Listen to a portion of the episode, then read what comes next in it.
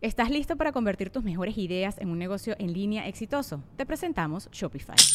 Tal vez no lo sabías, pero nuestro podcast More Than Mamis es un negocio y lo empezamos por supuesto para desahogarnos y hablar sobre la maternidad, no para convertirnos en expertas de ventas y del e-commerce. Así que sí, necesitábamos ayuda para vender nuestro merch y poner en marcha nuestra tienda. ¿Y cómo suena con Shopify?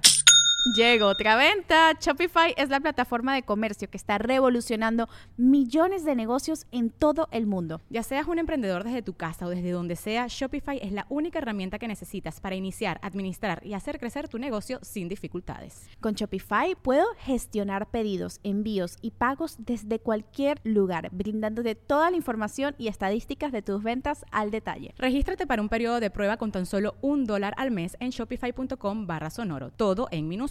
Ve a shopify.com barra sonoro para llevar tu negocio al siguiente nivel. Shopify.com barra sonoro. Hey, si ya tienes Amazon Prime, no sé si sabías, pero puedes escucharnos en Amazon Music sin costo extra. Así es, porque Amazon Music tiene muchas cosas, va ahorre. No, de hecho, si tienes Amazon Music, no vas a tener anuncios, o sea, sin anuncios. Va a ser la programación y luego va, va, a ser sin necesidad, o sea, puedes descargar tu contenido y no tener necesidad de internet y lo deja tú, lo puedes conectar en varios dispositivos. Sí, puedes bajar el app de Amazon Music, lo puedes escuchar donde quieras. Hay más de 100 millones de canciones en Amazon Music, están eh, prácticamente todos los podcasts que puedas escuchar están ahí también, incluyendo el de nosotros y los demás que tenemos también aquí. Uh -huh. Y si ya tienes Prime, ya tienes Amazon Music, no tienes que hacer nada más más que bajar el app. Si no tienes Amazon Prime, puedes contratarlo y tienes acceso a todo esto. Así que, pues, dale.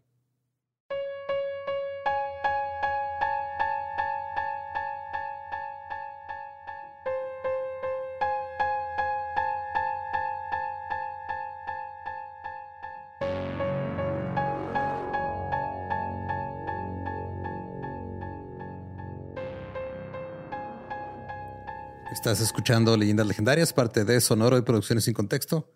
Eh, antes de pasar a esta segunda parte del episodio de la semana pasada.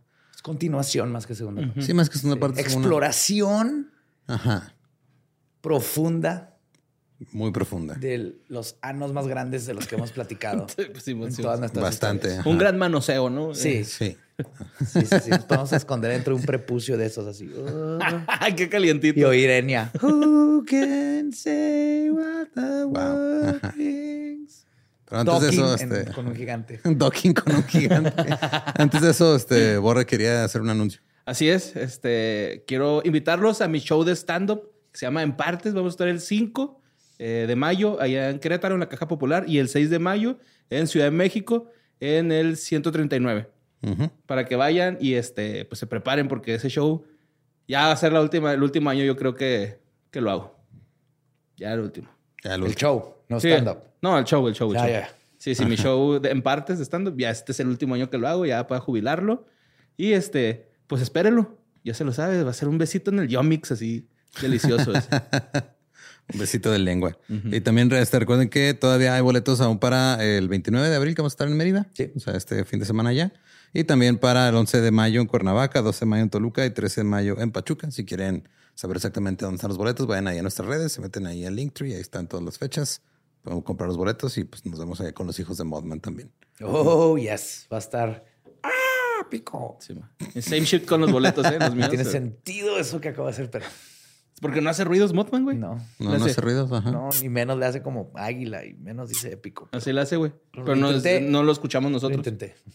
Ajá, pero mira, no siempre se gana. Los dejamos con el episodio 217 de Leyendas Legendarias. Se cayó mi celular.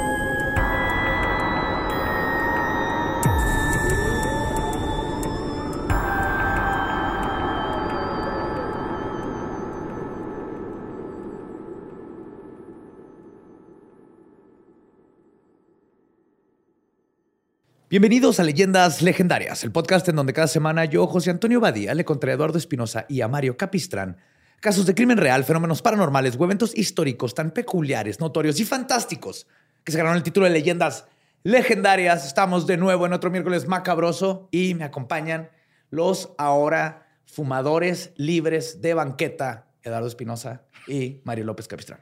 Eh, yo no tengo banquetas. Yo tampoco. Yo pienso que mi fin de semana fue un sueño. No existió. No esa- existió. Esa gloriosa sentimiento. Me acuerdo del viernes y luego, ah, cabrón, ya desperté. O sea, no, güey, era un sueño, ¿no? No, Los Ángeles fue real. También nuestra firma de libros. Muchísimas gracias a todos y todas las que nos acompañaron. Estuvo Desde lugares muy, muy dispersos de California, güey. O sea, gente que llegó desde hasta lejos. Mexicali, Sí, sí, sí. la otra California. la Ajá. otra California. Sí, muchísimas gracias. Qué experiencia tan fregoncísima. Qué hotel tan épico, Sí, e icónico. Hoy, hoy estuvo triste, me desperté, güey. y Fui al dispensario, güey. y Y no existe. No existe. No hay un dispensario. Y en tienes que Juárez. caminar con miedo por la calle. Sí. Irónicamente, puedes fumar mota en la calle en Los Ángeles, pero no puedes estar en la playa de Venice Beach con una cerveza, porque ahí sí te pone una multota. Sí. Un paso para enfrente, dos para atrás. Pero se balancea, se balancea la vida. güey. Prefiero, va, ahí va, prefiero ahí va. gente fumando mota que borrachísima. Exacto. Yes. Pero pues, esa fue nuestra experiencia en Los Ángeles. Estamos de vuelta y ahora vámonos, pero a algo bien, bien trippy, porque todavía estamos en abril. Y si recuerdan, la semana pasada nos fuimos por el camino más alucinado de la vida, aliens gigantes que cogen con humanos. Sí. Pero no fue suficiente, porque nunca es suficiente. Siempre se puede ir más profundo en la madriguera de conejo, gracias a personas. Eso le dijo el alien. ¿Qué le dijo? Siempre, se puede ir más profundo. Agárrate. ¿Quieres Los hoyos negros demasiado misteriosos. Claro. Ajá. conocer Urano? No, no sirve en español, va. Tanto. Este. Pero esta madriguera de conejo a la que me pude introducir es gracias a personas que deciden escribir 300 cuartillas sobre estos gigantes aliens que cogen con humanos. Entonces, este episodio descansa sobre los apolíneos hombros de un tal Javiant Hayes y de Scott Allen Roberts, en cuyos libros Ancient Giants, History, Myth and Scientific Evidence from Around the World, o sea, este, historia, mito y evidencia científica de alrededor del mundo sobre los antiguos gigantes. Gigantes.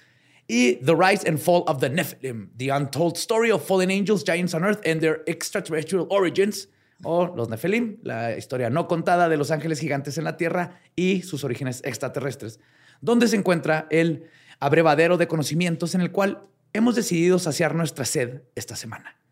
Así que denle un toque al bong de su preferencia porque esta es la semana óptica, óptima perdón, para disfrutar este capítulo de leyendas legendarias con el que despedimos abril platicando sobre los gigantes entre nosotros. Ok. Yes. Entonces vámonos. André. ¿Y quién más? Gigante André, este. Chuck está al trote, güey. Chuck. Shaq. Ajá. Yao Ming.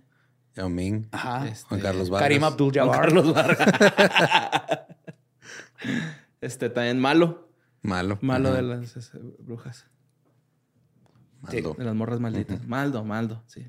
Pues Malo, es una banda, ¿no? Sí, sí. Ajá. Ajá. Vamos a, a tratar de aterrizar Suavecito. y ver cómo nuestro planeta tal vez tiene una historia escondida que nos habla de los gigantes y cómo convivimos con ellos. Simón. Pero para comenzar, pues ya sabemos que los Nefilim, o el concepto de los Nefilim, procede de la Biblia, concretamente del libro de Génesis del Antiguo Testamento. Y cómo describe a los Nefilim como, y cito, hombres poderosos que eran de la antigüedad, hombres de reo nombre, güey. Y que eran la descendencia de los hijos de Dios y las hijas de los hombres. Y aunque no existe un consenso claro entre la gente seria sobre quién o qué eran los Nefilim, algunas interpretaciones sugieren que eran gigantes o seres semidivinos. Sin embargo, se trata de una cuestión de interpretación y no existen pruebas concretas que respalden esta afirmación, por lo menos del lado divino. Me estás viendo con cara de que tal vez sí, tú, Lolo, ¿ya te convencimos? No, es que me quedé pensando desde el episodio pasado, güey, que esto es como si alguien ahorita en el presente se encontrara así con el Wattpad, güey, de un adolescente y luego decidiera que eso es la base para la historia de la creación humana, güey. Tiene sentido, güey. Y que sea acá este fanfiction de, de este, ¿cómo se llama? Los vampiros adolescentes. Twilight. Y que, piensen que venimos de vampiros y estaría bien chingón. Sí, sí, está feo. Vampiros horny otra que vez vi seducen un a meme adolescentes. de una civilización de esas perdidas, una de las que todavía no salen, descubren el mundo como es ahora, y la estaban la querían confundir con unos drones. Ah, sí, man, sí. una cara y confundirlos de que eras un dios, güey, los drones. Claro, era una broma, ¿no? O sea, era un meme. Sí, era un meme, no es algo que Ajá, estaban no, no pensando es algo hacer. que están pensando hacer. Ajá, era un meme. Bueno, no lo estaban pensando hasta que vieron Hasta el que meme, vieron güey. el meme. Pero... Porque ajá. ya nada más nos faltan 300 drones más para poder llegar hasta... Ay. Bueno, pues cabe señalar que la existencia de los Nefilim y su supuesta condición de gigantes es un tema de debate entre eruditos y grupos religiosos y no existe una respuesta única y definitiva. Pero todo eso O sea, es como si, es como querer afirmar que sí existe una respuesta. O sea, Ajá. No existe. Pero no es definitiva. no es ¿No ni es única definitiva? ni definitiva ni es real porque no existe. Estoy siendo diplomático. estoy siendo muy diplomático. Estoy tratando de ser lo más diplomático. La diplomacia murió hace dos días, güey. Pero les voy a exponer aquí varios puntos de, de la gente que, que tal vez nos dice, yo sí tengo pruebas, abran su mente poquito. Ok. Y, y sí, sí. Y, Y sí, sí, sí. Y sí, sí. Pero todo eso es aburrido. Así que para propósitos prácticos, vamos a hablar de qué onda con si hubieron gigantes aquí en la Tierra. Por Jordi Rosado. Sí. Entonces- ¿Qué volé con los gigantes? Yo volé con los gigantes en la Tierra. sí. Si todavía tienen ahí sus gorritos de Kisses, de Hershey's, ajustenlo porque vamos a empezar. Aunque la idea de los gigantes puede parecer una mera leyenda o mito, en realidad, según Javier Hayes, que se escribe con, con X, hay una cantidad significativa de pruebas científicas que sugieren que los gigantes pueden haber existido realmente. Existen textos antiguos y folclore de culturas Textos antiguos en rotafolio. Y esa es la prueba, güey. Papirofolio, ¿no? Papirofolio. acá. A ver, dime cómo le hacían para alcanzar ese pizarrón que está hasta allá arriba, ¿eh? Este, en el folclore de las cultu- culturas de todo el mundo se describen seres gigantes, así como también nos dice que hay descubrimientos arqueológicos de restos óseos de gigantes, que eso sería ya el- la prueba absoluta, ¿no? Sería. Nadie duda de los dinosaurios. Bueno, sí, sí hay gente Sí, que duda de los claro, los dinosaurios. dinosaurios los plantaron para que no le creyéramos a Diosito que hizo el mundo hace seis mil años. Pero es que, ¿se acuerdan cuando fuimos al, a Ripley, al Museo de lo, Sí. de lo raro y desconocido? ¿Se acuerdan que había un pinche vato acá en el tote, güey? Sí, Ludlow, que medía como 2.50. Ah, ahorita voy a hablar de él. Sí, güey, ese verga. O sea, si lo, si lo vemos enterrado futuro después, vamos a decir, era un gigante, güey, ¿no? O sea, Pues sí. Sí, y ha pasado. pero uno. Exactamente. Sí, o justo sea, voy a hablar ahorita de él específicamente. Hay gente alta, güey. Ajá. Sí, exacto, ¿no? O sea, Shaq, pues, que tiene su problema en sus rodillitas, güey. Por eso es medio torpecito, pobrecito. Yo lo quiero un chingo, güey. El Shaq. Chingo, güey. Sí, sí, sí, güey. Es, es buena persona, güey. Me cae bien. Aparte hizo Chazam, güey. o cosa se llama Kazam, güey. Kazam. No mames, güey. Kazam. Está en culera, güey. Está. Muy está, culera, está muy sí. culera, pero sí te entretenía el sábado en TV Azteca, güey. ¿Sabes cómo? O sea, sí era. Es que tenía eso. los estándares muy bajos, güey. Sí, sí, sí, sí. O sea, Tan era, bajos que Shaq no podría alcanzarlos porque se le era eso, güey. O ver Pasito Tuntún, güey. ¿Sabes cómo? Entonces. No sé cómo nos desviamos para allá, pero me encanta. güey. Borre, güey. ¿Ves? Bueno, en teoría estamos en tema, porque estamos hablando de ¿Tienes idea de todo lo que tuvimos que consumir porque no podemos volar con ello antes de venir a Los Ángeles, güey? Está en el sistema. Oye, sí. ¿Cuánto tarda en salirse esa madre? No sé, güey. Ay. Yo tomé vinagre. Para el antidoping que te hacen aquí llegando Sí. sin contexto. Sí, sí, que sí. había hasta jugos. Por incumplimiento de contrato.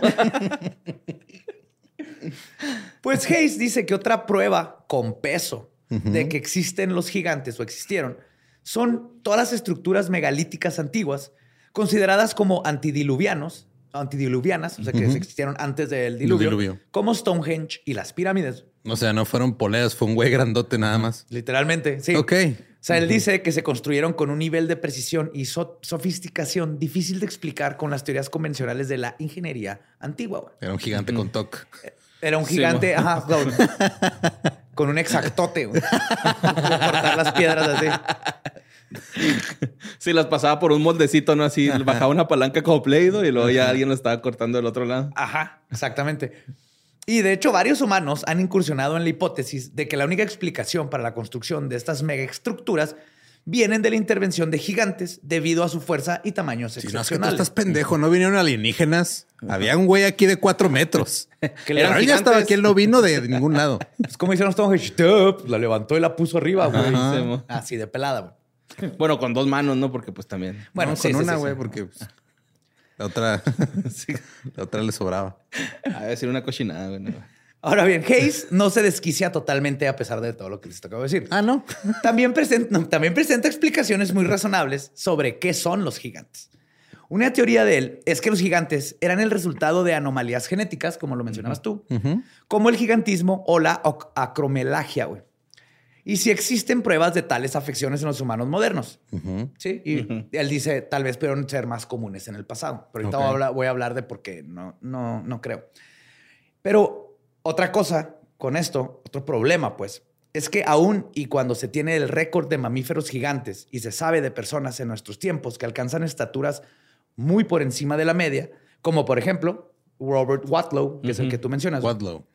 Es el que es el hombre más alto en registro, medía 2.7 metros. Ah, siete. Creo que eran dos y medio, güey. No, güey. 2.7. Ajá. No mames. Sí, Para- me acuerdo que su mano era como nuestro antebrazo, güey. O sea, sí estaba manón el güey. De hecho, para nuestra especie, esto es una anomalía completamente. Verán, es común que en climas fríos varias especies tiendan a ser de mayor volumen que sus contrapartes tropicales.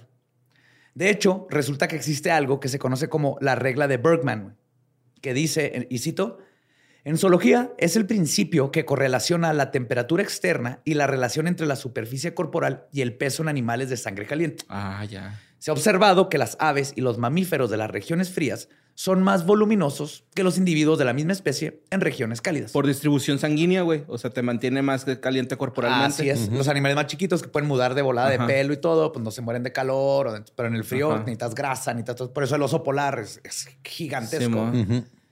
Pero este principio fue propuesto por Carl Bergman, un biólogo alemán del siglo XVI, para dar cuenta de un mecanismo adaptativo que conserva, que ayuda a conservar o irradiar calor corporal según el clima. Justo lo que decías. Y esto coincidiría con los famosos gigantes de la Patagonia, que ahorita les platicaré más de ellos, pero son gigantes del frío, Del 14 calzaba, ¿no? Sí. del 15 Mm. pulgadas. Ajá. Ok. 15 Sí, pulgadas. sí, ahorita les voy a decir del guarache. Pero aún y con la regla de Bergman, el cuerpo humano simplemente no está diseñado para crecer tanto.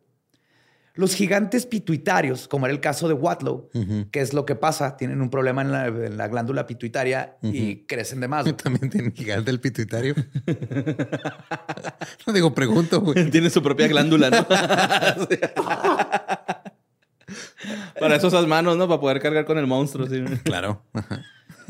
Y nada, güey, que acá es una tripilla, ¿no? Así.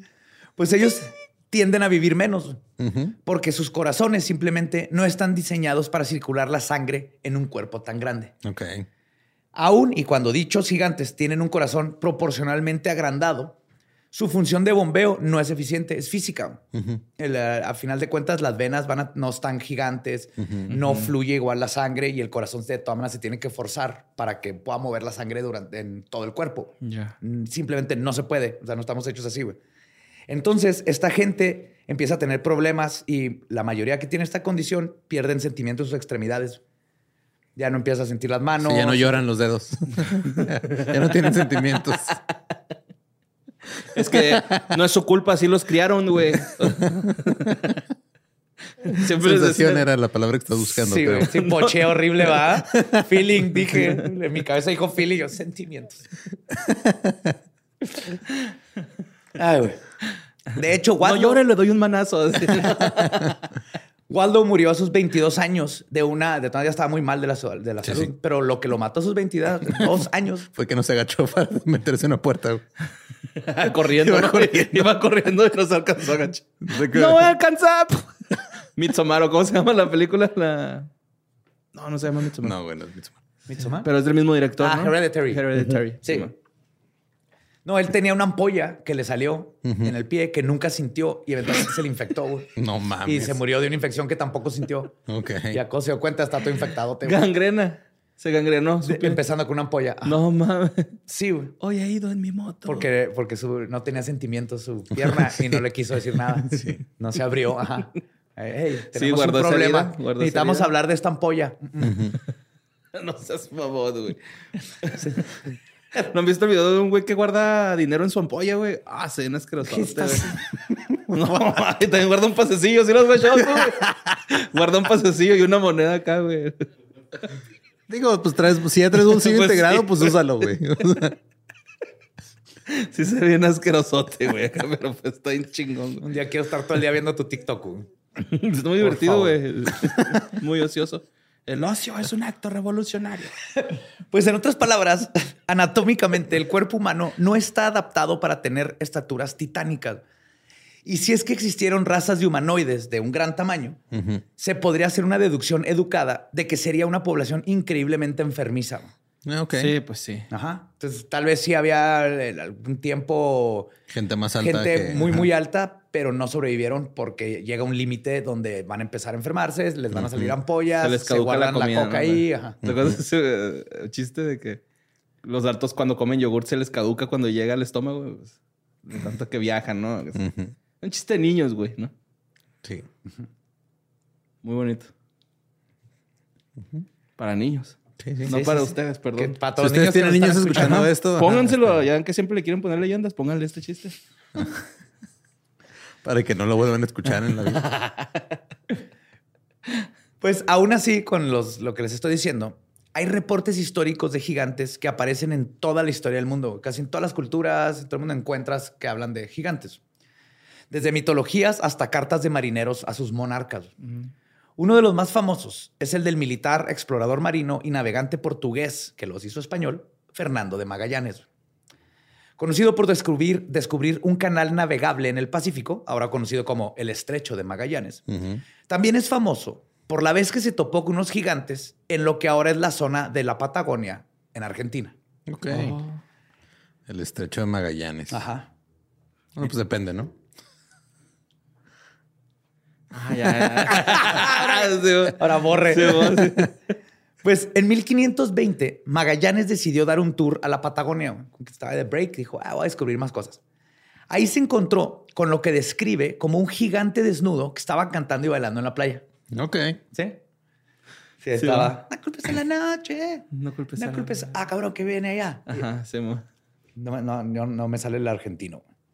Pero no queriéndose llevar el crédito para él mismo de haber descubierto un gigante, güey. Magallanes le ordenó a uno de sus hombres a que se bajara y, este, En el barco. en un barquitito ajá, y fuera a la playa e hiciera contacto con el gigante desnudo. Eso no fue para borrarse. Fue por culillo, güey. claro, güey, hay un vato encuerado. sí, sí, sí, era bien estrecho Magallanes entonces. Sí, güey, está un vato Tenía encuerado que ahí. toser el güey, Bailando. una orden. Murder on the dance floor. Hello. Y el Claro que con una S un de compa. Superman y, un, y abollado el cráneo, güey, el gigante. con un niño. Pero aparte, cuando lo, le dijo que fuera, güey, le dijo que se asegurara de que cuando llegara a la Tierra también cantara y bailara para crear un rapport y que demostrara que era amistoso. claro. Ah, huevo. Entonces qué ahí va este güey con las órdenes de llegar a la playa, encuerarse y empezar Y también a, a bailar. a bailar. Ajá. Hey, DJ. turururu. No sé qué le cantaría a un, a un gigante que me acabo de encontrar. Lucha de gigantes. Gracias, Borre. Convierte. Y se pone romanticón. Sí. Y el estrecho llega ahí Llega ahí. a ofrecerse. Pues nos burlamos, pero funcionó. Y la Nacha hace pop. Funcionó el plan, güey. El hombre logró hacerse compa del gigante y luego lo llevó a una costa donde el resto de la tripulación pudo bajar del barco para conocerlo. O sea, era buen pedo el compi. Sí, Ajá. sí, sí. Hicieron compas. Le dijo, "Eh, güey, pues vamos para allá para que se pueda estacionar el barco y que va a bajar mis compas y tiramos rave todos aquí en la playa, güey, juntos. Ahora, uno de estos hombres que bajaron del barco era Antonio Pigafetta, el encargado de escribir el diario de las expediciones. Y en su libro, El viaje de Magallanes, el primer viaje alrededor del mundo, Pigafetta escribió, y cito, cuando estuve delante de nosotros, cuando estuvo, perdón, delante de nosotros, comenzó a maravillarse y a temer, y levantó un dedo hacia arriba, creyendo que llegábamos del cielo. Y era tan alto que el más alto de nosotros solo le llegaba a la cintura. Ok. O sea, el doble de... Conveniente. Sí, mo. ¿Y usted? Ya se la sabe. Después de darle agua y comida, alguien de la tripulación decidió que sería buena idea enseñarle un espejo gigante. Algo que dicen al gigante, perdón, el espejo Sí. no está gigante. un espejo al gigante. Eh, eso lo hacen mucho, ¿no? La- Las, las personas que descubren nuevas civilizaciones les da espejos para que se vean. Sí, Ajá. es que te has puesto a pensar que por antes del espejo, fuera de una superficie, Nunca has eh, visto el tu- agua, no nos veíamos la Ajá. cara. Tenías que asumir que estabas guapo. Todo el Ajá. mundo, yo creo, tenía, estaba bien, o sea, nomás Tenía la autoestima tenía chida. el güey. autoestima chido porque era nomás ir a platicar. No sabías si estabas guapo, ¿no? Nomás era, hey, No había filtros de. Instagram ni TikTok. nada, nomás eras tú. Y tu, tu Tu, chi- plática. tu chetillo. Y Ah, listo. bueno, ajá. Ajá, no había jabón ni champú ni nada, güey. No. Andabas. Sí, te echas tierra, unos puños de tierra antes de ir, ¿no? Para no oler feo. Pues dicen que cuando se vio, se asustó. ¡Ah, un gigante! ¡No mames, córrele! ¿Te acuerdas de mí? Soy el enano. Un pejito, güey. Y dicen que, y cito, haciéndolo brincar hacia atrás y derribando a cuatro de nuestros hombres. ok. Después de que lo volvieron a calmar, los exploradores lo convencieron de que los llevara a conocer al resto de la tribu. Y como ya imaginarán, ¿no? gente de Europa y nativos americanos juntos No se llevan bien. no iban a terminar bien las cosas. No. Pues de después de vivir un buen rato con los gigantes, de hecho llegaron a construir casitas y se iban a casar con ellos y todos se hicieron compas todos. Sí, Ah, qué chido, güey. hasta ahí todo bien. O sea, nada en buena vibra también ellos con ellos. Eh, al Ay, principio. hijos de la chingada, güey. Magallanes, después de haber sido recibido a su carnita de todo, decidió que estaría padre llevarse un par de estos seres humanos, perdón, gigantes, a España para enseñarle a todos lo que había encontrado. Claro. Así que confeccionó un plan. A dos de ellos, un hombre y una mujer, les empezó a regalar joyas y baratijas, tijeras, campanas, collares, y se los fueron poniendo y colgándoselos en el cuello. Así que, mira, va, estos son un- unos Air Nike, póntelos. Estos son audífonos Bose, pum, pum, pum, y todo bien padre, güey. Luego le regaló lo más bonito de todo, unos grilletes.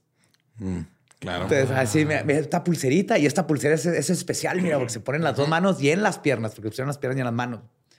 Los nativos, pensando que eran otra tipo de Joyería. joyería o algo, dejaron que les pusieran los grilletes. Y cuando se dieron cuenta que no se los podían quitar, empezaron a decir así como que, Eh, "Oye, güey, no quítamelos". me los puedo quitar. Y estos güeyes nomás se rieron y los secuestraron y Ah, se los no llevaron a seas España. mamón, hijos de la verga, güey. Sí, güey. Y se subieron al barco y fuga. Lo peor de todo, güey, es que nunca conocieron a España ni los españoles a ellos porque se les murieron en el trayecto No seas mamón. y los aventaron al mar. Esa es la parte Eh, que no sí, me cuadra. esa es la parte más pendeja. Ajá. Sí, sí, Sí. sí. ¿Por qué aventarías una evidencia así tan cabrona al mar, güey? Ahorita O van a ver por qué. No, Pero no, no, güey. No, no, eso estuvo bien. Sí, ahí, lo echaron. neta ahí, me los ahí donde está imaginé. Bin Laden, ahí están un lado los gigantes. güey. Simón, me los imaginé así subiéndose al barquillo. Soy Groot. No, o sea, acá enormes, así el size de Groot, güey. No, güey. se y ahorita vamos a ver que, por qué, o sea, sí se los llevaron, pero ahorita van a ver por qué no llegaron. El yogurt. Ah. No. Porque aunque no pudo llevar pruebas de estos increíbles gigantes, Magallanes dejó su legado en la zona, güey. El nombre Patagonia. Una creencia es que viene de pata y que básicamente Patagonia significa tierra de los patas gigantes, tierra de los Bigfoot. Porque no, no, hay, hay dos consensos. Pues, este, pero todo esto fue por, pues, por su encuentro, ¿no? Vio, ah, los patones, Patagonia. Lo más probable es que venga de la novela romántica española Prima León del siglo XVI. Ya ves que California le pusieron igual porque en una novela vieron el nombre de, de Califa, la diosa guerrera bien, bien vergas. ¿no? Entonces era común que hicieran esto. Iban leyendo novelas de romance y luego le ponían, esto se va a llamar Vela, Velaotrópolis. Entonces, en esta novela sale un gigante que se llama Patagón. De cualquier manera, el nombre Patagonia tiene la connotación de que contiene gigantes, Ok. cualquiera de los que sean. Pero, como les decía, ahí no termina la historia. En 1628, y es donde voy a aclarar por qué es lo que puede haber pasado, el sobrino de Sir Francis Drake detalló que su tío fue a la Patagonia y que los habitantes estaban altos, pero no tanto. Ok. Y esto coincide con que los nativos del área, los tehuelche, que significa gente feroz, son más altos que las demás tribus, midiendo en promedio 1,75. Oh, ok. Ajá. Y por ende, eran mucho más altos que los europeos, que en esos tiempos medían un promedio de metro y medio, 1,60 tops. Entonces sí les sacaban, pero sacaban 10 centímetros, Ajá. tal vez, tal vez 15. Una nadilla. Una nada. Ajá. Así que Magallanes probablemente se inventó una buena historia o, o algo que se opina es que le partieron la madre y su mejor excusa fue decir es que estaban bien grandototes esos güeyes, los hubieran visto, hubieran visto cómo quedó el otro. Y por eso nunca llegaron los cuerpos, porque ya la ¿Cómo hora te de- defiendes de alguien y le muerdes un huevo? Alguien de esa Pues sí. ¿no? Lo agarras de pera, güey. La neta, sí, ¿no? Los huevillos de pera. Porque pues... Es que a veces hay que defenderse, güey, de como sea, como de costa. Yo me acuerdo que una vez eh, me peleé con un güey y le di un apretón en un huevo, güey. O sea, recuerdo así el huevo, pum, irse, güey. O sea, de que lo agarré, ¡pum! ¡pam! Neta, güey. O sea, me acuerdo mucho, güey. Te una Pero es sensación que que nunca se te te olvida, ¿no, se me Te olvida. te aseguro porque que me estaban, tampoco- me, me estaban sanguaseando bien gacho, Te güey. aseguro o sea. que tampoco se le olvida. No, estoy seguro que no, güey, porque sí gritó chido el compa, güey. Pero fue Ahorita alguien está diciendo, mira, ve el video, ya, ese güey, ese Sí. güey fue, mira, lo Sí. acepto. Todavía no me baja, se quedó arriba desde ese día. Sí, ya no quiere Mira, bajar. ese Lo güey apreté fue, y ese güey, güey ya no desde entonces hablo así. Es ese güey, es el super Winnie. Winnie the Kid, güey. ¿Qué, güey? Un saludo al Josefa, güey. Pero sí, esta tribu es más alta que todas las demás, pero no al nivel ni siquiera que ahorita les diríamos gigantes. No, digo, Y este no es lo el... mismo que Borre, güey. Sí. Sí. ¿Sí, no? ¿Unos 75 mides? Algo así. Sí, Mi papá mide un 81. O sea, Mi papá es más alto todavía que los gigantes de Magallanes. Pero este no es el único caso de avistamientos de gigantes en nuestro continente. Supuestamente a principios del siglo XX hubo un descubrimiento paleontológico importantísimo para el estudio de los gigantes ancestrales. Los gigantes de la cueva de Lovelock. Estos son un supuesto grupo de humanos de estatura inusual que, según se dice, fueron descubiertos en esta cueva que se llama Lovelock, situada en el condado de Pershing, Nevada, en Estados Unidos. La historia cuenta que los restos de estos gigantes fueron encontrados por mineros de guano, o sea, de caca de murciélago. caca de murciélago. Chicaca. En ese tiempo, aparte de increíble fertilizante, chicaca, Sí, a huevo, güey. se usaba para, no sé si todavía se usa, pero para pólvora. Entonces, estos mineros se enteraron de esta cueva y dijeron, no mames, nos vamos a hacer ricos. Y empezaron a, excava- a excavar guano. Esto fue al principio del siglo XX. Ahora, cuando iban a excavar, les dijeron los nativos que ahí habían gigantes y que se escondían. Entonces, güey, les valió madre. Ching, ching, ¿no? Lo más importante. Pero según esta leyenda que les contaron, los gigantes que alguna vez habitaron esa cueva eran pelirrojos y medían hasta tres metros. Aunque algunos afirman que eran incluso más altos que tres metros, Como tipo vikingos. pero de, De mucho de más altos. Un sí. pelote. Algunas versiones de la historia sugieren que los gigantes eran una raza humana separada, ¿no? mientras que otras sugieren que podrían haber sido miembros de la tribu Siteka, que es un grupo de los este, que vivía junto con los Paiute. Y los Paiute los describen como barbáricos y aterradores gigantes pelirrojos. Entonces, dentro de los Paiutes, en sus leyendas sí hablan de estos grupos eh, gigantes, que es curioso porque en varias partes del mundo los gigantes son pelirrojos por alguna razón. Ahora, según los Paiute, estos gigantes llegaron de la isla, a que llegaron de una isla lejana, navegando el océano en barcas hechas con una planta fibrosa conocida como tule. ok. ¿Sí? O sea, así una- eran barquitos tejidos. De hecho, su nombre Siteka significa cometule o tragatule. Ok. Ajá.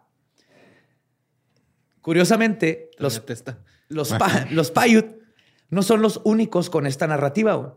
El cronista y conquistador español Pedro Cieza habla de una historia antigua de los incas, donde ellos hablan de sus propios gigantes. De acuerdo a sus leyendas, y cito, llegaron del mar en barcos hechos de junco. Algunos de los hombres eran tan altos que de la rodilla hacia abajo eran tan altos como un hombre normal. Pero si los incas estamos al nivel.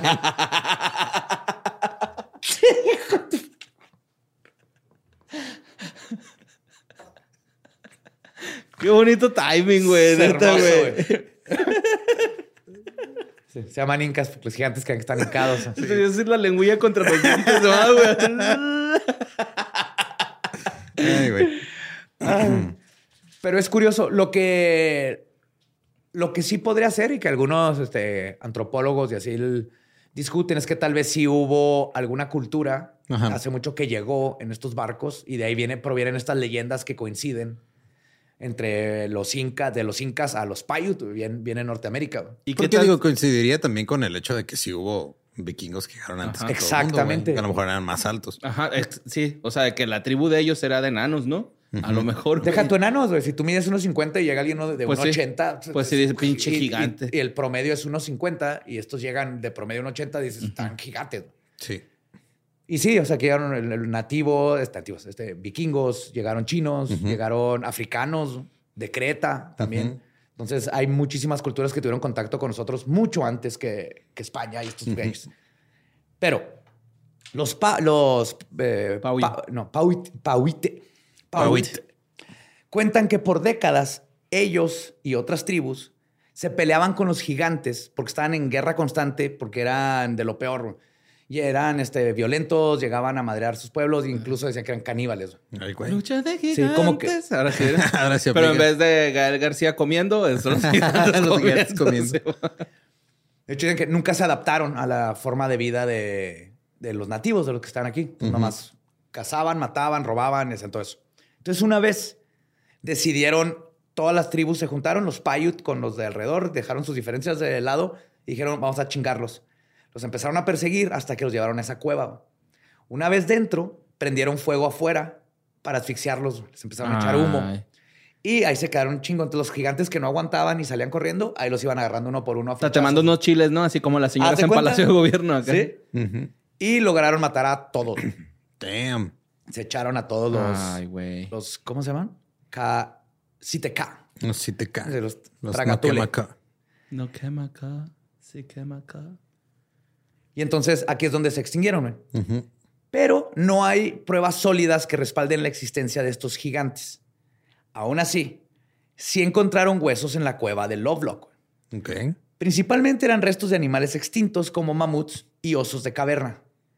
Ahora, muchos de estos huesos que están en museos que dicen que eran de los gigantes son los huesos de mamut y de otros animales. Porque Ok. Ponen un huesote y si parece, si te dicen que es el fémur de alguien, dices, ay, güey, está bien Sí, grandote. Pero fuera de estos huesos, sí habían muchos artículos pe- muy peculiares. Aunque muchos se perdieron porque, güey, para llegar a los huesos y todo eso, quitaron tres metros de guano. No mames. Se escarbaron un chingo. Entonces, pues, a ellos les valía madre. Ellos estaban por el guano. Entonces ahí se fue quién sabe cuántos rastros de huesos y artesanías y todo. Pero entre todos los descubrimientos, había una chancla de 38 centímetros. Ahí está, y hay foto. Ajá. Es grande, no está gigante, pero son 38 centímetros, que son como 15 pulgadas. También encontraron patos falsos. ¿Patos? Sí, un chingo de patos de madera con cuero y plumas para hacer este señuelos. Oh. O sea, los ponían para cazar, pues una canasta enorme y llena de patos. Sí. También hay muchos huesos de humanos, telas y herramientas. Lo que apunta a que si hay algo cierto en la leyenda es que había una tribu mucho más vieja que los Paiutes y que en esa cueva se cometió un genocidio. Sí. No seas mamón. Ajá. Entonces, todo lo demás muy probablemente sí sucedió. Aquí lo único que está en cuestión es que no medían chi- Tres metros. No cuatro era metros. guano, eran personas. Ahora, a pesar de todo esto que les estoy contando, el chiste de episodio era también no oír tantas cosas cuerdas, ¿no? Hay que, hay que continuar sí, sí, sí. sí. yéndonos a la existencia de los gigantes. Ajá. Pues les estoy metiendo demasiada ciencia. Estamos en, con Nefelim. Porque los Nefelim no son los únicos que existen en la historia. De hecho, en la misma Biblia también tenemos el, el- a Goliat, Sí. Que medía prácticamente tres metros, lo que lo convertiría literalmente en un gigante entre los hombres con los que peleó. La historia de Goliat podría ser algo más que un mito bíblico, podría ser una prueba de anomalías genéticas entre los pueblos antiguos, que con el paso de los milenios decrecieron al punto de la extinción, como les había comentado. Ahora, el relato bíblico de Goliat puede ser prueba de una historia perdida de gigantes y que tales relatos fueron suprimidos posteriormente por la ciencia dominante y las autoridades religiosas que trataron de negar su existencia. Es que también, este, eh, o sea, esparcieron el rumor de que no eran a prueba de piedras, güey. Pues ya los empezaron a tirar, güey. Pero también los expertos apuntan a que la rendición más antigua que tenemos del texto de Samuel, donde sale esta historia, y que fue encontrado en los papiros del Mal Muerto, que datan al primer siglo antes de la era común, más o menos, junto con otros dos escritos igual de antiguos, ponen la altura de Goliat en cuatro cubos y un palmo, lo que equivale a O sea, dos todo por no querer usar el pinche sistema métrico. Sí, ¿verdad? va, güey. ¿Cuatro cubos de qué, güey? de Maggie. Está chiquito. Ajá. Cuatro cubos y un palmo, lo que equivale a 2.06 metros. Dos metros. Dos metros. Estaba alto el güey. Sí. Estaba alto, pero igual no es nada extravagante.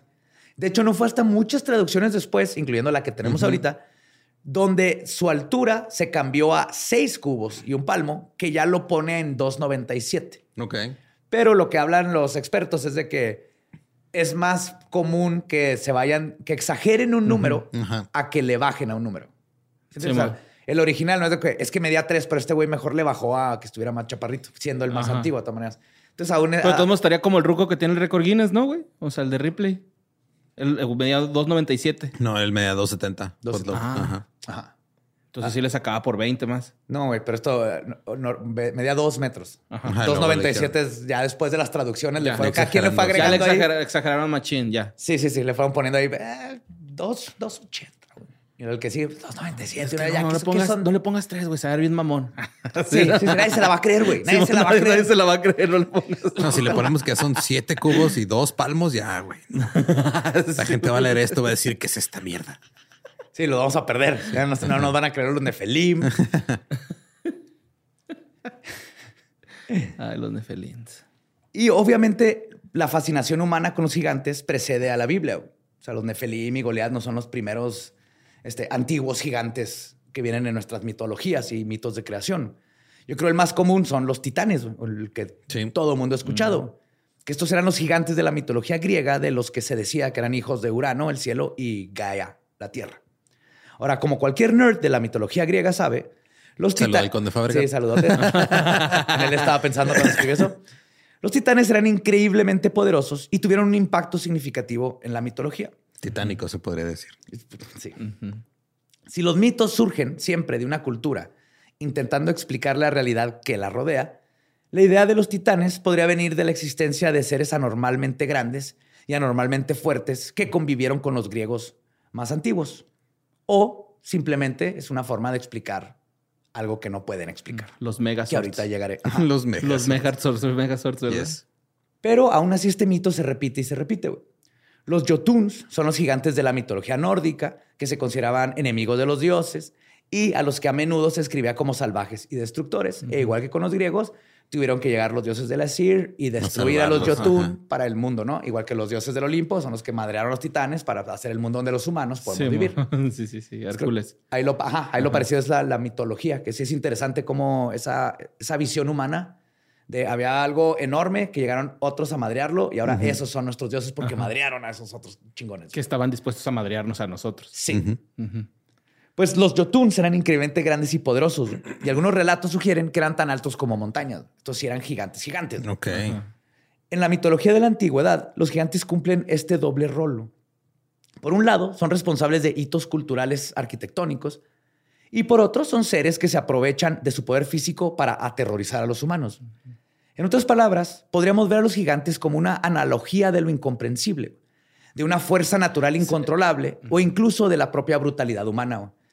Como con Magallanes, así de que no, me partió, es que estaba enorme, güey. Como esto- estos primitivos me ganaron porque estaban bien grandotes, ¿no? Sí, o tormentas y, y ¿no? O sea, tragedias como y volcanes. co- pues, cosas es un de gigante. la, de la naturaleza, güey, acá. Sí. Fuego, mar, tierra, aire, güey. Tornados.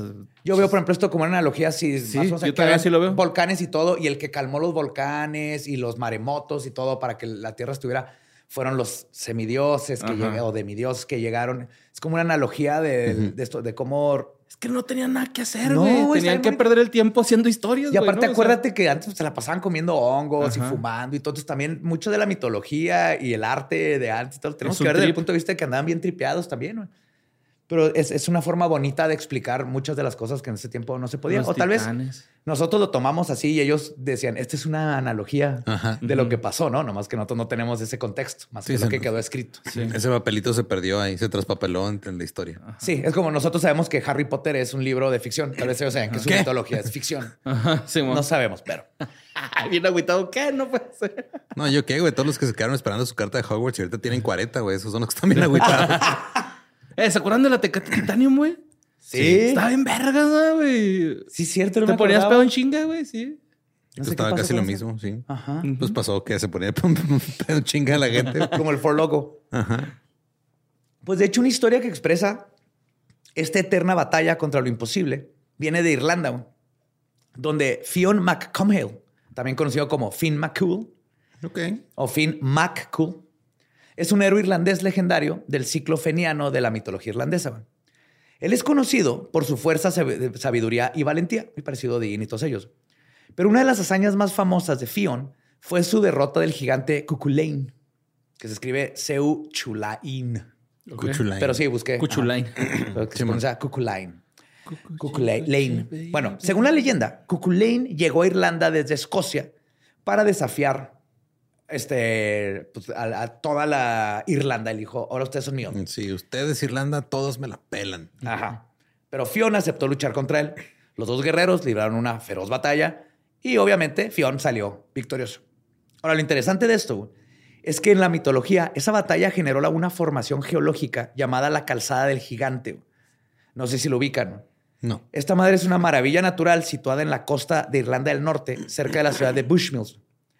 Si la ven, se quedan... no sé ¿Bushmills? ajá. Bushmills. Whisky. Ajá. Ajá. ¿Dónde hacen el whisky, güey? Arre, arre. Pues está formada por unas 40 mil columnas de basalto entrelazadas, muchas de ellas hexagonales. O sea, tú las ves, son hexágonos negros de, a diferentes niveles, en unas partes están parejitos y parece mosaico. Y de hecho, esas cosas todavía dicen que es de gigantes. Hay gente que dice, es que eso lo tuvo que haber hecho un gigante. gigante. Ajá. Está precioso, está la foto en los show notes. Pero no, estos se, se formaron hace 60 millones de años durante un periodo de intensa actividad volcánica y estaba perfectamente explicado. Aún así, no le quita lo maravilloso de ver, imagínate, 40 mil columnas como de este ancho en promedio, altísimas en hexágonos, casi Sí, está perfectos. chingonzote, güey. chingonzote. Ujú. Obviamente llegas ahí y dices, esto es mágico. Aquí tiene que haber magia de alguna manera. Aquí ven los fey. Sí, ma. Ahora, para resumir las posibles teorías de la existencia de los gigantes en esta hermosa tierra de nosotros, podemos ver varias cosas. Una es que los gigantes son variaciones genéticas del Homo sapiens. A veces, por los microclimas o las condiciones del ecosistema, pueden ocurrir ciertos cambios cada millones de años o tanto que soportan el crecimiento exagerado de algunas especies. En algún momento hubieron, por ejemplo, perezosos gigantes o gatos este, dientes de sable. Y tal vez en un momento hubieron humanos que eran mucho más altos que nosotros y tal vez sí tenían mejor circulación y pudieron sobrevivir. Es Sí, una mo. forma de verlo. Ahora, la otra forma de verlo, no sé qué les parezca, porque tengo varias teorías, pero otra es que qué tal si los gigantes son productos de ingeniería genética realizada por la raza alienígena superior a nosotros, como los Anunnaki de Sumeria, que existieron para ayudarnos a avanzar la sociedad. Te dio un vergazo de... es que hubieras visto la cara que puso, güey. Explícame, Espinosa, por qué los gigantes de Tula son gigantes y traen una bolsita. Los gigantes de Tule. Tú, la Hidalgo. Tule, ajá. Ah, no Ah. sé, porque andan ahí este, recolectando cosas chiquitas. Y también los, los gigantes en los pictográficos de Egipto, porque están gigantes. Pues porque no están Algo nos quieren chiquitos. decir nuestros ancestros. ¿Eh? Y ahí estuvieron cuidándonos con su- esas bolsitas. Era todo lo que nos dieron, güey. Y nos encaminaron hasta que supiéramos cómo construir un McDonald's solitos. Y entonces dijeron, váyanse, hijos Ándale, míos. mijo, órale. Lo que me motiva es que un gigante Si puede nombren la decir- Big Mac en mi honor. y agrande el combo, por favor. Lo único que me, me da mucho gusto es que esos güeyes, cuando agarraron un bebé humano real, sí pueden decir un bebé así chiquito, güey. Así chiquito. Así chiquito. Sí. Él sí, ellos sí pueden decir un bebé así chiquito. No, pero, pero, pues, ya el- como artista esto lo aprendes. O sea, en, en, en muchas este, pinturas y todo, especialmente en Egipto, mientras más grandote era porque era más importante. No, era- no- no estaban a escala. No, es que mucha gente dice, es que velos sentados si se levantara, estaría como tres veces, quiere decir que era un gigante. No, no está a escala, güey. Ve el tamaño del cocodrilo y el gato. No está en escala nada de lo de aquí. Es- son representaciones. Y qué mejor forma de representar a un rey que pues, más grande físicamente que el resto de las personas. Así de sencillo se explica eso. Pero otra idea, obviamente, es que los gigantes son directamente este, alienígenas que llegaron a estudiar la Tierra para extraer recursos.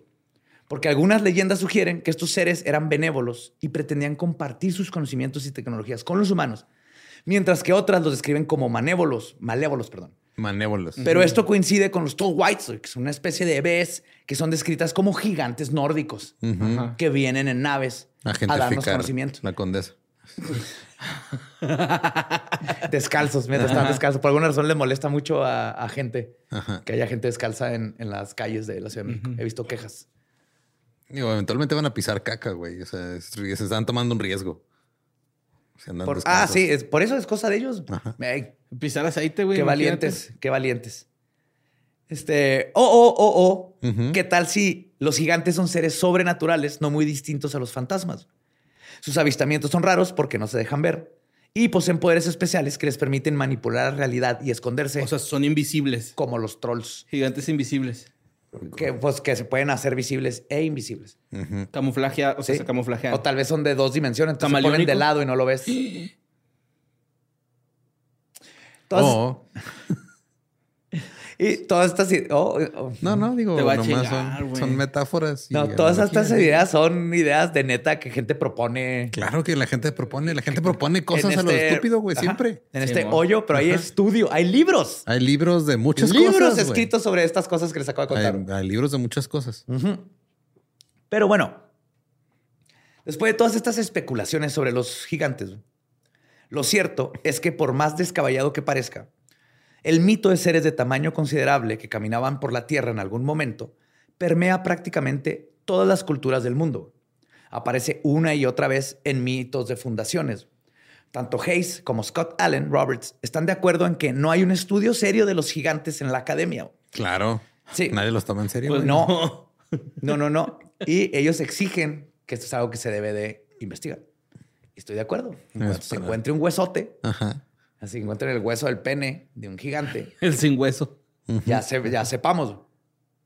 Pero la verdad es que no podemos decir algo tan serio sin evidencia.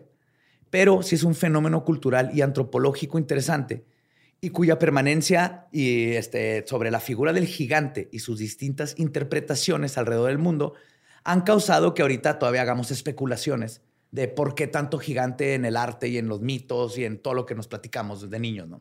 Pues es como, o sea, por el, simple hecho de que algo más grande que tú siempre te va a sorprender, güey. O sea, Sí, pues sí. Sí, sí, sí. Y creo que con el tiempo se van exagerando. O sea, no dudo que... el- Y desapareciendo, ahí está también la tienda gigante, ¿no? Que desapareció. sí, güey, ya no existe, güey. No existe, güey.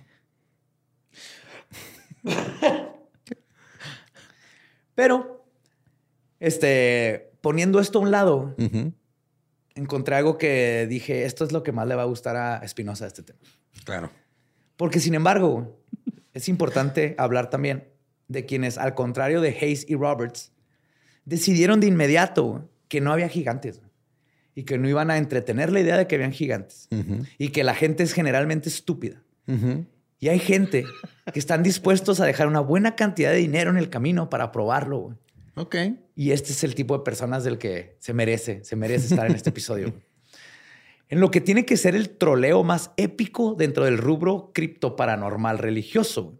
Y un claro ejemplo de lo que se puede lograr hacer si uno es lo suficientemente terco y paciente. Es lo que les voy a contar. Esto es lo que suscitó el caso ahora conocido como el gigante de Cardiff. Ok. ¿Ok? Ahora, un hombre petrificado de 3 metros de altura y 3 mil libras de peso fue descubierto el 16 de octubre de 1869 por unos trabajadores que excavaban un pozo detrás del granero de William C. Stubb Newell en Cardiff, en Nueva York. De ahí el nombre, el gigante de Cardiff. Newell descubrió el gigante, este, cubrió, perdón, el gigante con una tienda de campaña y pronto se convirtió en un lugar de atracción. Tanto él como una copia no autorizada realizada por P.T. Barnum todavía se exhiben el día de hoy. De hecho, Barnum. sí, el, de P.T. Barnum está expuesto en el Marvin's Marvelous Mechanical Museum on Farmington Hills, Michigan. Ok. Me encanta ese nombre. Marvin's Marvelous Mechanical Museum. Pero, pero, ahí es donde están los gigantes. Vamos al meollo. La idea, Como metro medio, ¿no? No que el estrecho de Magallanes.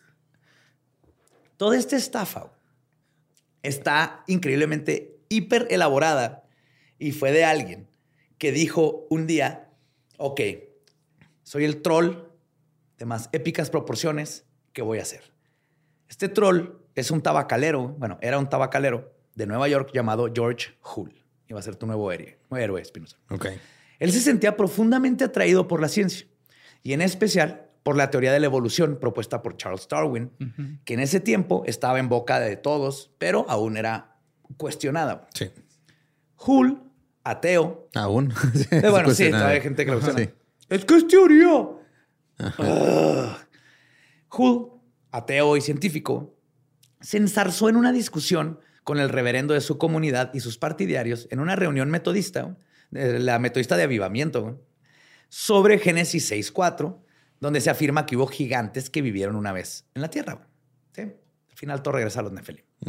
Ok. Al ser la parte minoritaria, güey, Hull perdió la discusión. Enfadado por su derrota y Se por puso la... verde. ¿Eh? No, nada. Se puso verde el coraje. El Green. Giant. ¿Se Pero acuerdan? hace que es científico y es Hulk, güey, ¿no? Y por la estaba imputado por su derrota y más que nada por la credulidad de la gente. Entonces Hull quiso demostrar lo fácil que sería engañar a la gente con un gigante falso. Una Excelente. causa noble, güey, si se piensa bien en la situación. Uno de esos casos donde la mezquinidad trabaja para el bien. Lo influenció mucho que en 1858 el periódico Alta California había publicado una carta falsa en la que se afirmaba que un buscador había quedado petrificado al beber un líquido dentro de una geoda. Ok. ¿Ok? Todo bien. Ajá. Sí, tomó líquido de una geoda y se hizo Ajá, piedra. se hizo piedra. Y salió en el periódico en todos lados. Y dijo, Ajá. Una piedra lo mordió y se hizo piedra. Ajá, sí, sí, sí, pasó medusa, güey, y se hizo piedra. entonces él dijo, güey, pinche gente secreto. Otros periódicos también habían publicado historias de personas supuestamente petrificadas. O sea, era el fake news del siglo XIX. Entonces, en 1868, Hull, acompañado de un hombre llamado H.B. Martin, contrató a unos hombres para que extrajeran un bloque de yeso de 3.2 metros de largo en Fort Dodge, Iowa, diciéndoles que estaba destinado a un monumento a Abraham Lincoln en Nueva York. Ok. Primer caso. Todo bien. Ajá. Luego, envió el bloque a Edward Bernhardt, un cantero alemán de en Chicago que había jurado mantener en secreto. Lo hicieron jurar con contrato y todo que no iba a decir ni madre.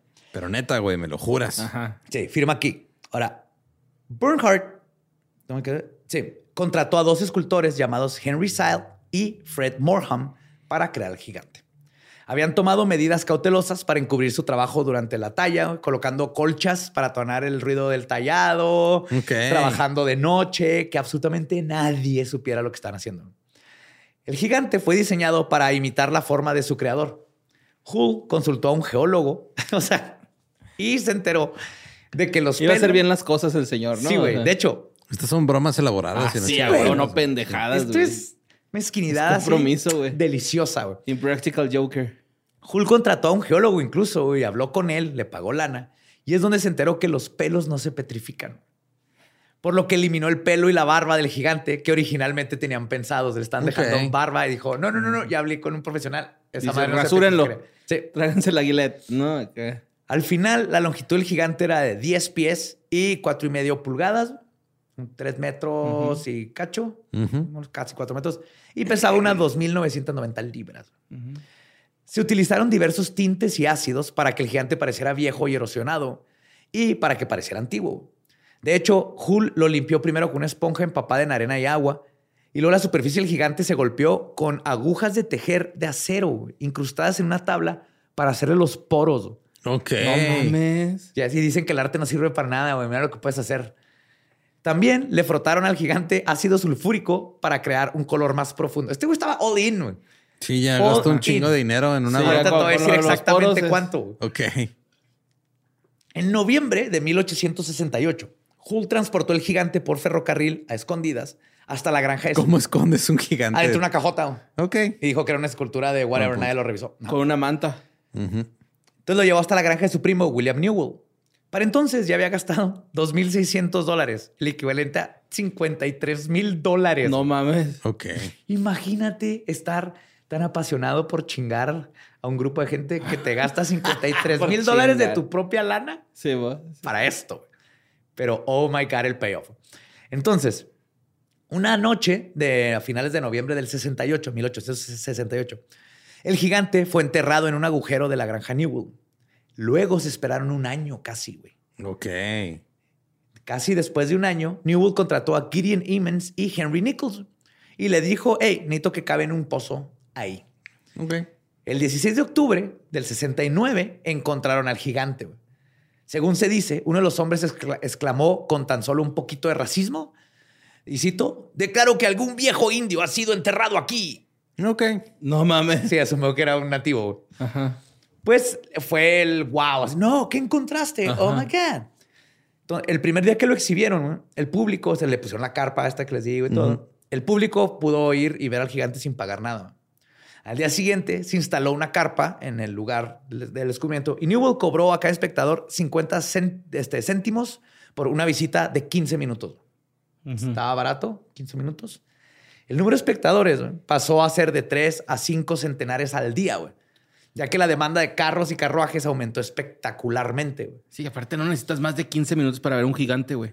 No, No, no, no. Menos, de hecho. Yo güey. con tres minutos de ver a la niña lagarto, ya, ya, Ajá, ya sabes que ver, es güey. Ya la supe- niña lagarto. Yo ya supe que no hizo Ya la tarea y que pues tienes hizo que hacer tu tarea, hacerle caso a tus Necesito papás más. y comer bien, güey. Ya Ajá. sabes. Ajá. Si no terminas como la niña La lagarto, niña lagarto. trabajando en una feria. Simón.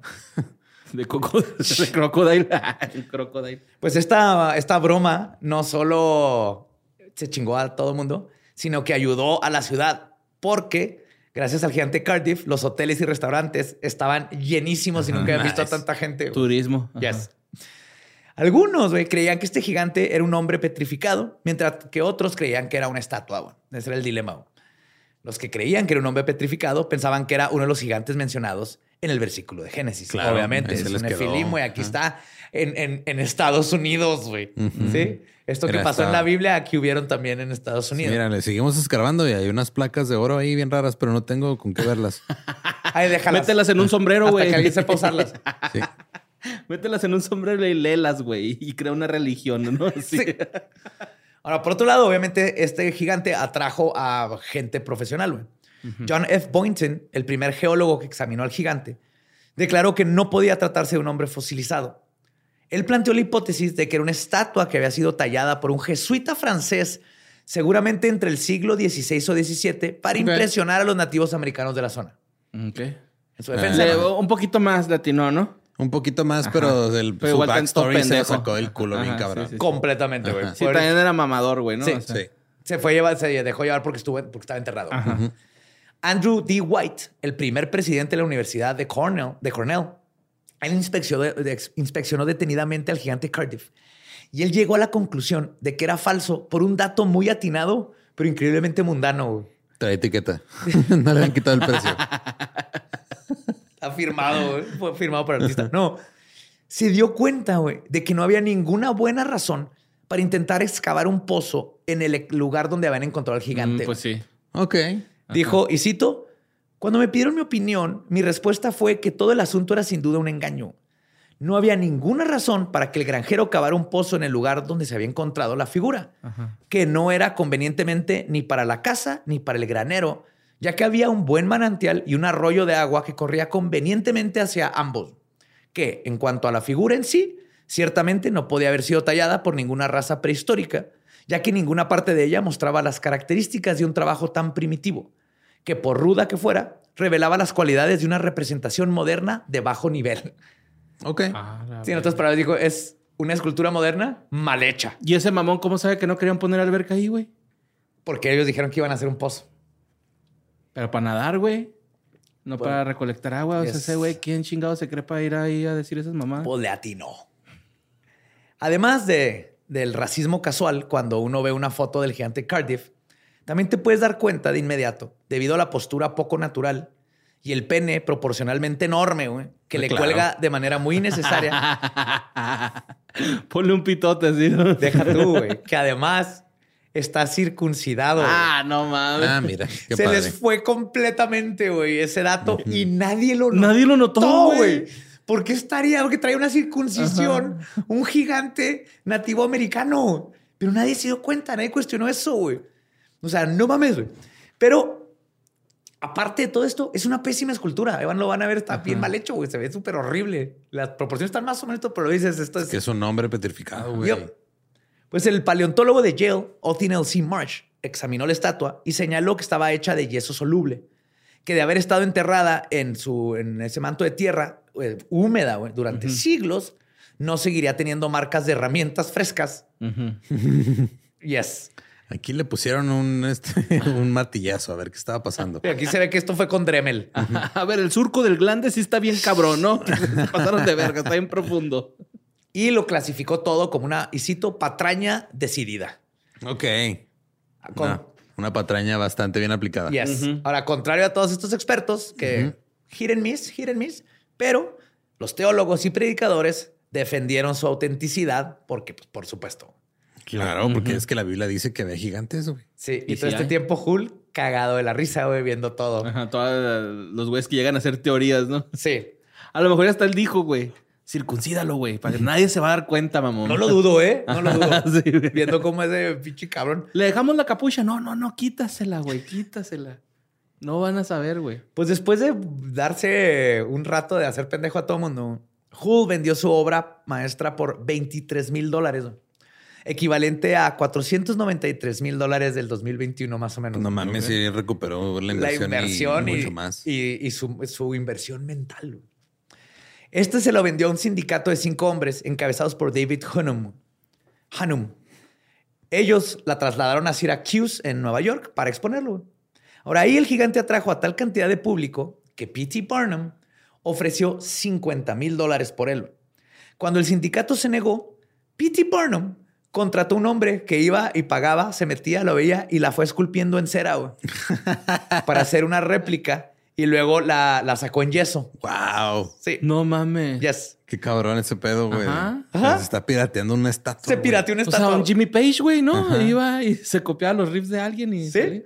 Ahora, Barnum exhibió su gigante en Nueva York, afirmando que el suyo era el real y el de Cardiff era la copia. No se aplicaba siempre ese güey. Sí. Cuando ¿Cómo los- le comprabas que no? No, exacto. Pues sí. No, y más cabrón No ahorita, güey. Cuando los periódicos difundieron la versión de Barnum, se citó a David Hannum diciendo la frase que normalmente se le atribuyen a, a Barnum, güey. Y cito, nace un tonto cada minuto, güey. Ajá. Muchos dicen que fue P.T. Barnum, pero no, fue David Hannum. Esta referencia, esto fue en referencia a los espectadores que pagaban por ver el gigante de Barnum y no el de él, porque está seguro que el de era real. Pero desde entonces, este Hannum, perdón, demandó a Barnum por calificar a su gigante de falso. Pero el juez le dijo que hiciera jurar a su gigante sobre su propia autenticidad ante el tribunal si quería una orden judicial favorable. ¿Qué pedo, güey? Y ahí no se acaba el juicio.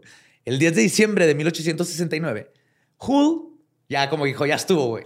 Y fue a la prensa y confesó todo. Dijo, a ver, Ok. bola de Es una pendejos, mamada, güey. Todo esto es una mamada, güey. Ya estuvo. Y entonces, el 2 de febrero de 1870, ambos gigantes se revelaron como falsos ante el tribunal y el juez dictaminó que Barnum no podía ser demandado por calificar de falso a un gigante falso. Ok. Se aventó ahí un vacío legal muy cabrón. Sí. Sí. No puede, no está mintiendo porque es falso, lo que es falso, todo es falso, entonces Sí, no hay nada que demandar, güey. Un 360 de la verdad. Yes. Sí, clean. De hecho, después de todo esto, Hull proclamó que no confesó debido a las eh, eh, este, críticas, ¿no? sino que confesó con orgullo, ya que su intención era que se descubriera el engaño para poner de manifiesto la tendencia de la comunidad cristiana a creer en las cosas con demasiada facilidad y para contrarrestar la creencia fundamentalista de que los gigantes caminaron una vez por la tierra. Este vato se esperó años, güey, para el punchline. Años. Años para rematar algo. Yes. Qué bonito. Sí, sí. Me, cayó cayó bien bien. güey. A mí Ajá. también me quedó muy bien. Muy bonito. Y ahora bien, como cada estafa exitosa, el gigante Cardiff tuvo sus copycats. Tres, para ser exactos. El Solid Muldoon, otro supuesto cuerpo prehistórico, este cuerpo prehistórico petrificado. En Colorado, eh, perdón, y luego corrió el rumor de que Barnum había ofrecido comprar este por 20 mil dólares. Entonces, güey, quería comprar todo. Sí, mo. Y este también falso, güey. Luego, en 1879, el propietario de un hotel en lo que hoy es el Parque Estatal de Ta- Tauganook, Tauganook Falls, contrató a unos hombres para que crearan un falso hombre petrificado y lo colocaran donde los sombreros pudieran desenterrarlo. Igual, misma técnica de Hull. Uno de los hombres que había enterrado el gigante reveló más tarde la verdad cuando estaba borracho. No, mames. Y en Yo mil- lo enterré, güey. Sí, yo lo hice. Yo lo hice, güey. grandote. Yo lo hice. Yo lo enterré, güey. Está chispando. Acá ya llorándole, ¿no? Como usted, extraño, güey. Es pinche dolor, güey. Tu espalda porque está pesado. Y en 1897, unos promotores afirmaron que un hombre petrificado hallado río abajo de Fort Benton en Montana eran los restos del antiguo gobernador territorial y general de la Guerra Civil estadounidense, Thomas Francis Meagher. Ahora, Meagher se había ahogado en el río Missouri en 1867 y eh, su cuerpo se exhibió por todo Montana como novedad y se expuso en Nueva York y Chicago y obviamente no era el cuerpo petrificado de Thomas Francis Meagher. Y aunque existen muchos... Güey, Porque no, sí hubo una, sí, sí hubo una momia que se llevaron de gira que no sabían que era una momia real, güey, un rato en Estados Unidos. Sí, también había una en, en una casa embrujada, ¿no? Simón.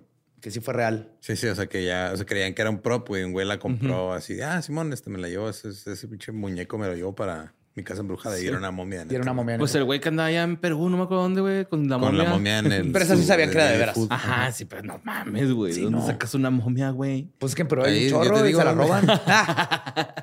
de hecho, aquí tenemos una ciudad que vive de tener momias, ¿no? Pues sí, pero Sí. ¿cómo la te la llevas? O sea, nada más puedes ir a verla. Bueno, es cierto, las tienen encadenadas. Ah, sí, porque son brujas, sí, es cierto. De este candado de bici, ¿no, güey? Acá.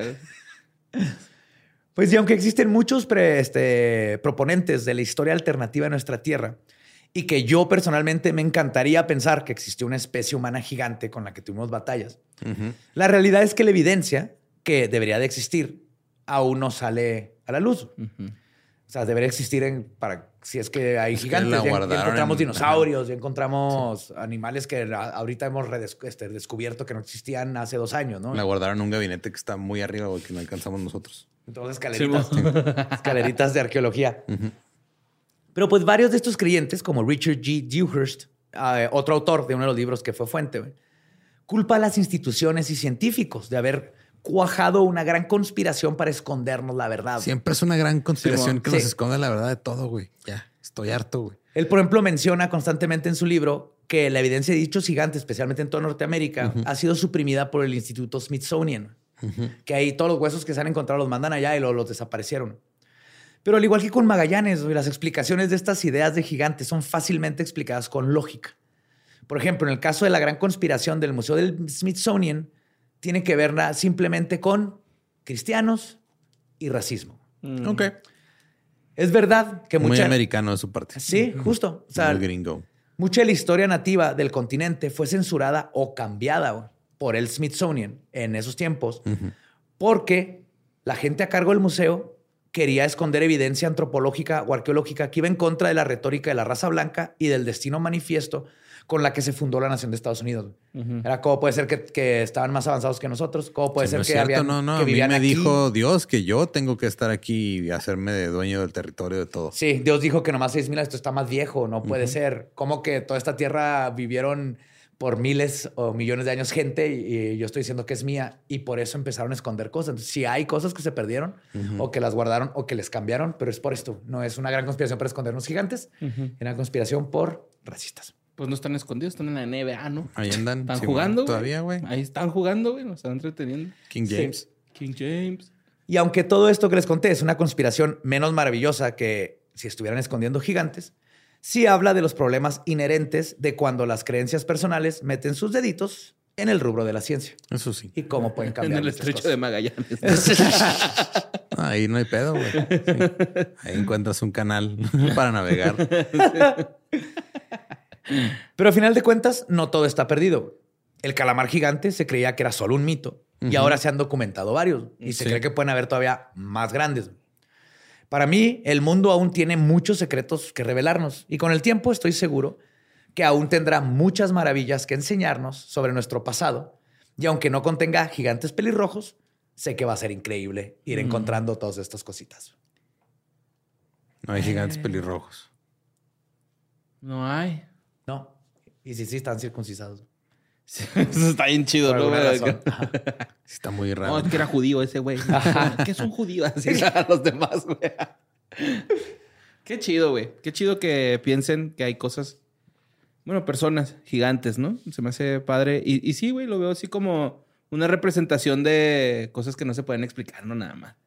Sí, o exagerando cuando te Ajá, peleas y lo es, es que eran como 40 cabrones, güey. Eran tres seis, güeyes. Ajá.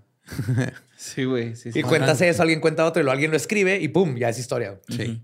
No, es que eran 10 güeyes, me dan 3 metros, güey. No mames, güey. Eran dos güeyes y tenían 15 años y te robaron el celular, güey. Eran unos niños apilados. Y tú güey. empezaste, tú fuiste el pedero, están defendiendo de ti, güey. Tú dijiste de, sí, vengo sentando a esos tres niños de un vergazo, güey. Te partieron tu madre, güey. acá. Estuvo chido, güey. Me gustó los pinches gigantones. Entonces no son aliens. ¿No? No son tall whites, no son. Depende. Yo digo que no. Yo ya les Pues que dejé ahí, lógico, yo ya les dejé toda la sea- evidencia, güey. ¿Qué ustedes quieren creer? Eso no es evidencia, güey. Sí, la evidencia, güey. ¿Cómo No, güey. explicas los gigantes con sus bolsitas? ¿Eh? Pues que era una promo de gigante que ya no existe, güey. ¿Quién hizo la torre latinoamericana? Eran Jinko, va, güey. Eran pantalones Jinko, güey. ¿Crees que apareció ahí nomás un día? Sí, que es más lógico. O que alguien llegó y la puso, güey. Llegó un güey, la, ya la traía armada, la tenía en el hombro, la puso. Dijo, aquí, en la punta va a haber un restaurante bien culero. Carísimo. que no piensan los precios y no vale la pena entrar. La Sí, neta, sí, güey. Está chida, güey. Está chida los gigantes. Un día voy a tener uno. Es que, ¿dónde lo escondes? ¿no? Pues puedes tener un, un- un mini gigante, como los... O sea, una persona. Un gigante toy. Ah, ok. Como cuando tienes así una raza de fun- perro chiquito. Funko de Un gigante. funko de gigante. Compra un un gigante, gigante que no mini toy. tanto. Ajá. Gigante mini toy que puedas tener en la casa, güey. Ándale, Es más fácil. Imagínate limpiar la caca de un gigante, güey. Sí, no, pero. Es un pues, chingo, güey. Comen un chingo, güey. Sí, comen un chingo. Se comen ahí a los niños, se comen a todo el mundo, güey. Sí, güey. Pues ahí está. Eh, gracias, creo, por esa información. Ahí está. ¡Pum! Blew your minds. Ya se pueden quitar sus gorritos de aluminio, pero sigan disfrutando su abril delicioso porque pronto vendrán temas muy, muy, muy, muy, muy pesados. ¡Pesados! No mames. Si ustedes quieren saber cuáles son los temas pesados, pues síganos en redes como Leyendas Podcast. También me pueden seguir como Ningún Eduardo. A mí como Mario López Capi. Me encuentran como El Va Diablo. Si nos están viendo en YouTube, denle subscribe, aunque si no le han dado, pum, pum, pum, pum, Sí, porfa. porque ya vamos a llegar al millón. Ya vamos a llegar al millón, sí. We love you. Nuestro podcast ha terminado. Podemos irnos a pistear. Esto fue palabra del gigante circuncisado. Sí, sí, un glande.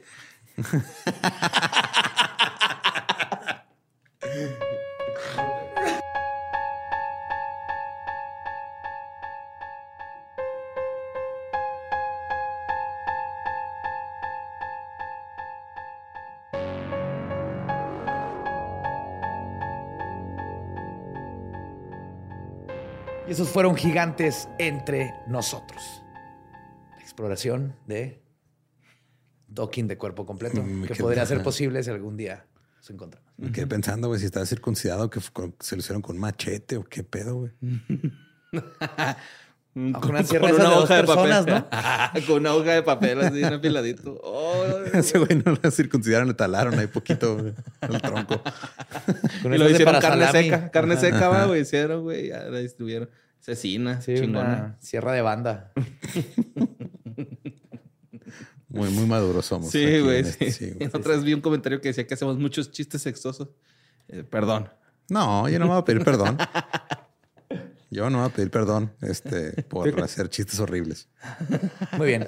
Y yo me quedo con este episodio con la actitud de Hul. Sí, ser una inspiración sí, sí, para sí. todos. Gran bromista. Como hacer una buena broma. Ahí no termina. Si quieren saber qué hizo después, vayan al contenido exclusivo. Pinche mamó. Pinche Hul, sí, se pasó Se mamó, se mamó. Sí se mamó el compa, güey. Nuevo ídolo. Sí. Desbloqueado. Sí. Así es. Y pues muchas gracias a toda la gente que estuvo ahí en Los Ángeles, este, a la gente que nos topamos este fin de semana en Cancún y Mérida, y a los que veamos después allá, cada quien en sus shows. ¿Tú ya no tienes shows de los Real Antonios próximos? Eh, no, cuando vaya yo les aviso con, con tiempo. Ahorita tenemos leyendas y próximamente leyendas en Estados Unidos, que igual les avisaremos en cuanto tengamos las fechas. Sí, Pero ya. ya hay permiso. Habemos permiso, ya eso no se preocupen. Ay, qué cosas. Y pues ahí está. Muchas gracias. Eh, nos escuchamos el próximo miércoles. Denle a suscribir en cualquier plataforma en la que estén. Denle a suscribir. Sí, Por favor. Por favor. We love you. Por favor, señores. ¿Estás listo para convertir tus mejores ideas en un negocio en línea exitoso? Te presentamos Shopify. Tal vez no lo sabías, pero nuestro podcast More Than Mamis es un negocio y lo empezamos por supuesto para desahogarnos y hablar sobre la maternidad, no para convertirnos en expertas de ventas y del e-commerce. Así que sí, necesitábamos ayuda para vender nuestro merch y poner en marcha nuestra tienda. ¿Y cómo suena con Shopify? Llegó otra venta. Shopify es la plataforma de comercio que está revolucionando millones de negocios en todo el mundo. Ya seas un emprendedor desde tu casa o desde donde sea, Shopify es la única herramienta que necesitas para iniciar, administrar y hacer crecer tu negocio sin dificultades. Con Shopify puedo gestionar pedidos, envíos y pagos desde cualquier lugar, brindándote toda la información y estadísticas de tus ventas al detalle. Regístrate para un periodo de prueba con tan solo un dólar al mes en shopify.com barra sonoro, todo en minúsculas. Minúsculas. Ve a shopify.com barra sonoro para llevar tu negocio al siguiente nivel. Shopify.com barra sonoro. ¿Estás listo para convertir tus mejores ideas en un negocio en línea exitoso? Te presentamos Shopify. Tal vez no lo sabías, pero nuestro podcast More Than Mamis es un negocio y lo empezamos por supuesto para desahogarnos y hablar sobre la maternidad, no para convertirnos en expertas de ventas y del e-commerce. Así que sí, necesitábamos ayuda para vender nuestro merch y poner en marcha nuestra tienda. ¿Y cómo suena con Shopify?